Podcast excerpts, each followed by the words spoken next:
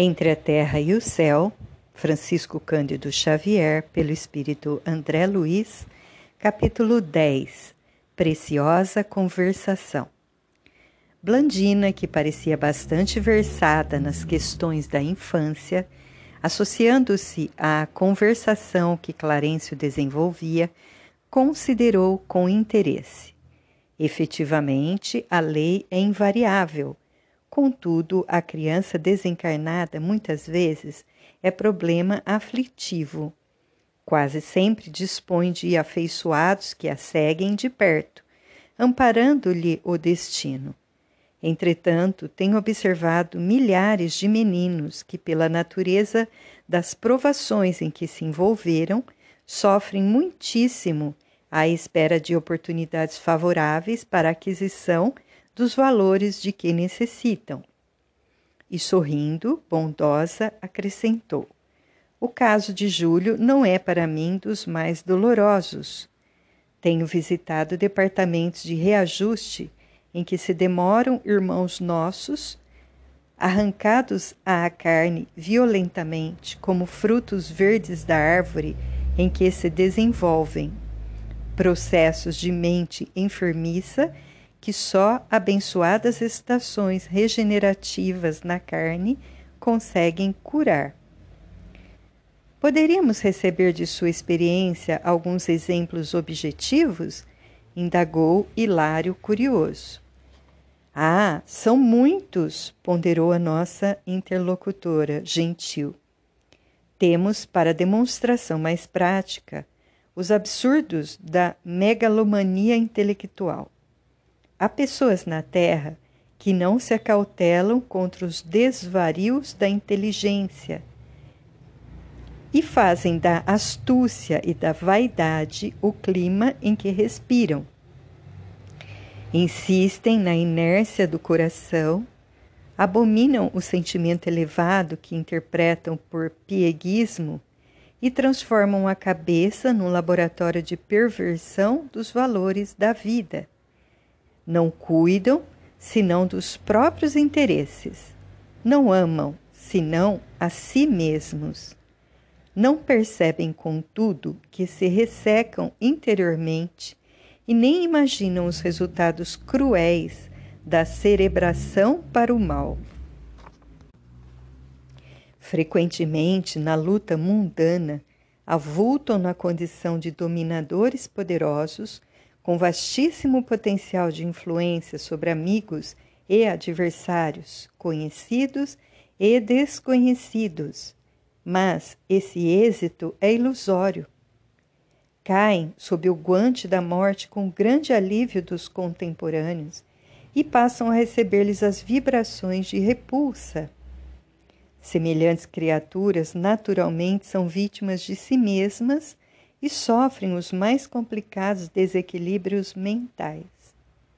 Depois de períodos mais ou menos longos de purgação, após a transição da morte, voltam à carne, necessitados de silêncio e solidão, para se desvencilharem dos envoltórios inferiores em que se enredaram, assim como a semente precisa do isolamento na cova escura para desintegrar os elementos pesados que a constringem para novo desabrochar.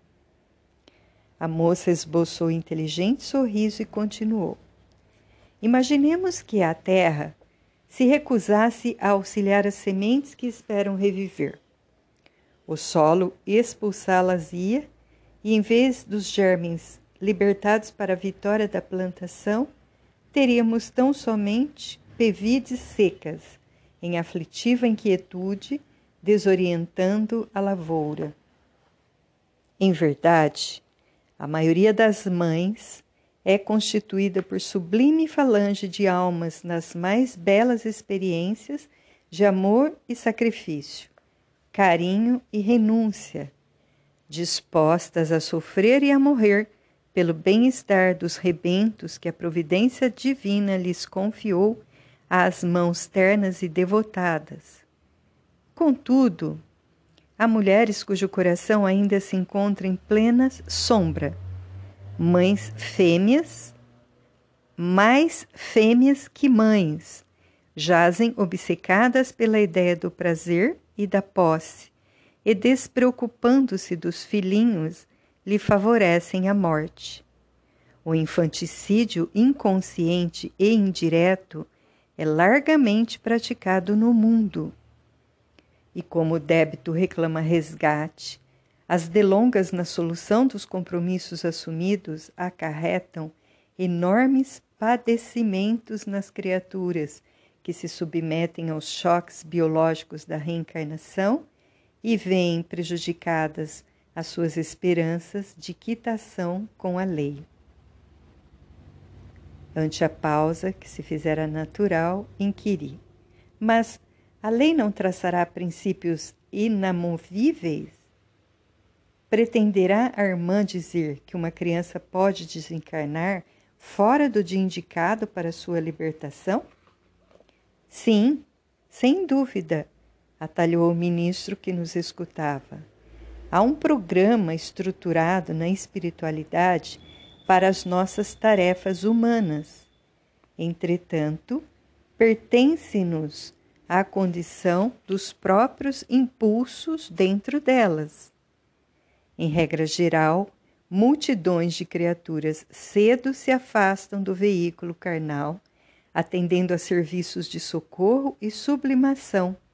Mas, em numerosas circunstâncias, a negligência e a irreflexão dos pais são responsáveis pelo fracasso dos filhinhos. Aqui, explicou Blandina delicada, recebemos muitas solicitações de assistência a benefício dos pequeninos ameaçados de frustração.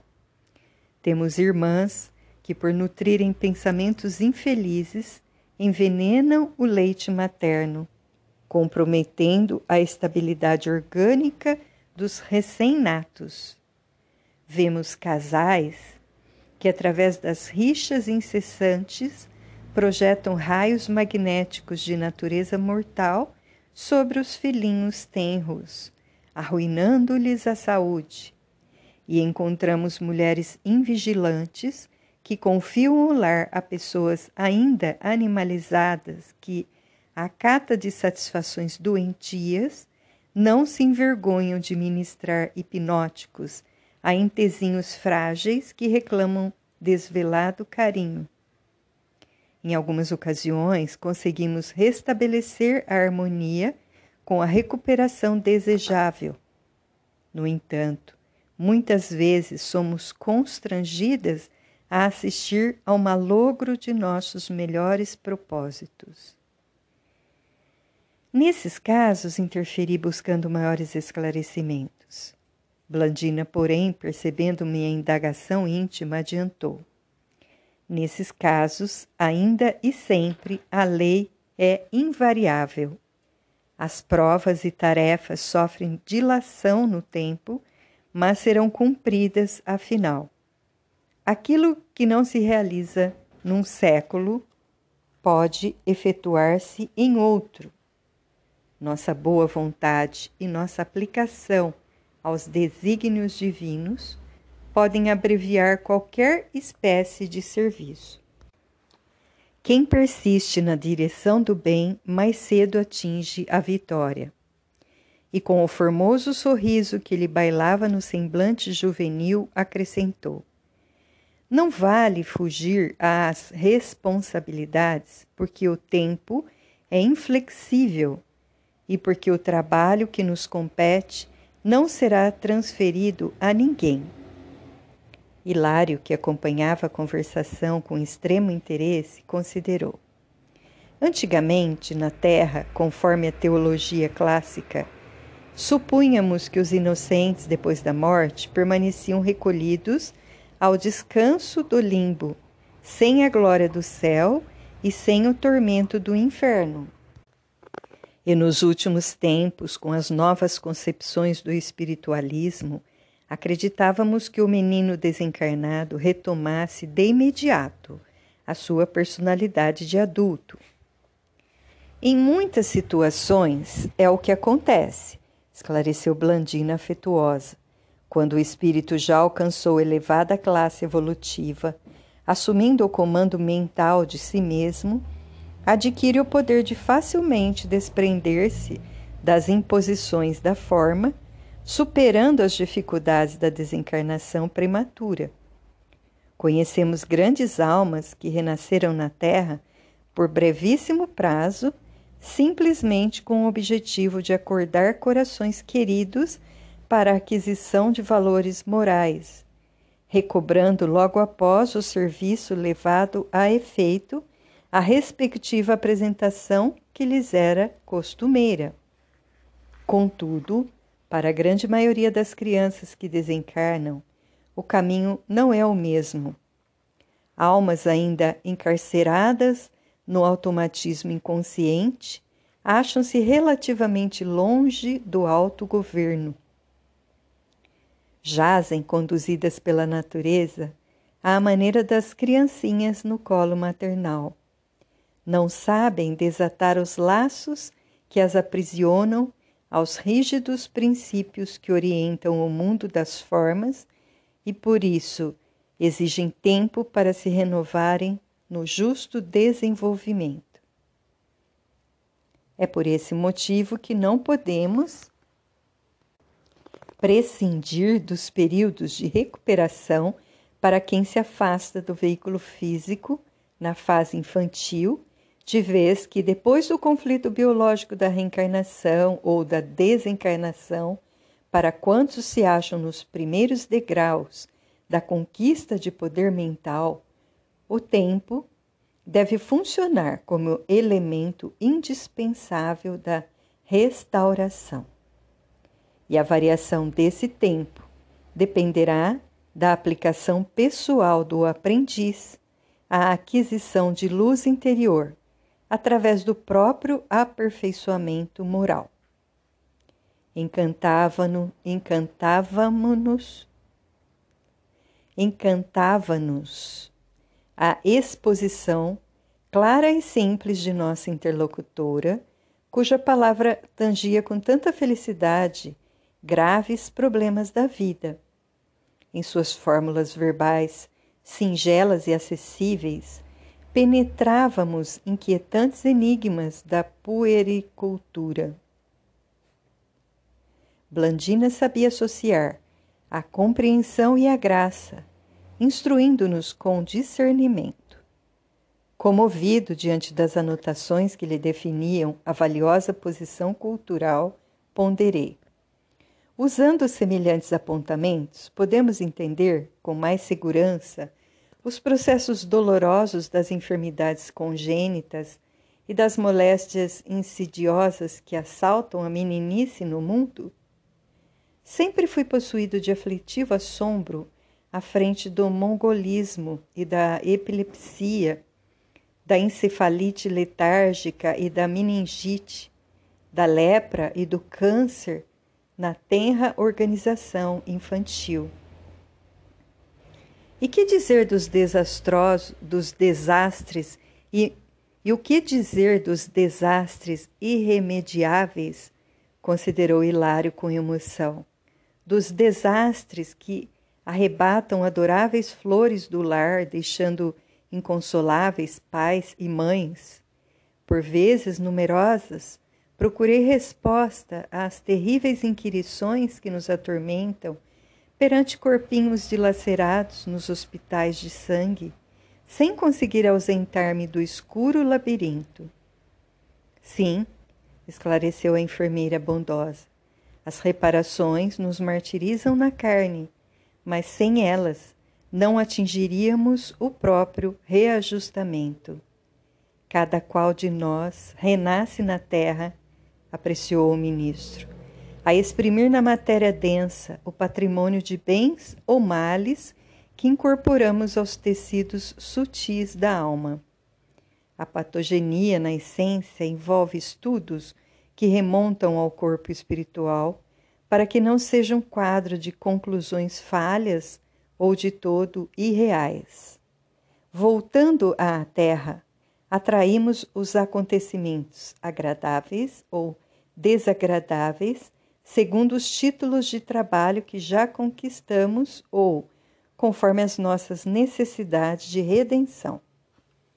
Bem-humorado acentuou: a carne, de certo modo, em muitas circunstâncias, não é apenas um vaso divino para o crescimento de nossas potencialidades, mas também uma espécie de carvão milagroso, absorvendo-nos os tóxicos e resíduos de sombra que trazemos no corpo substancial.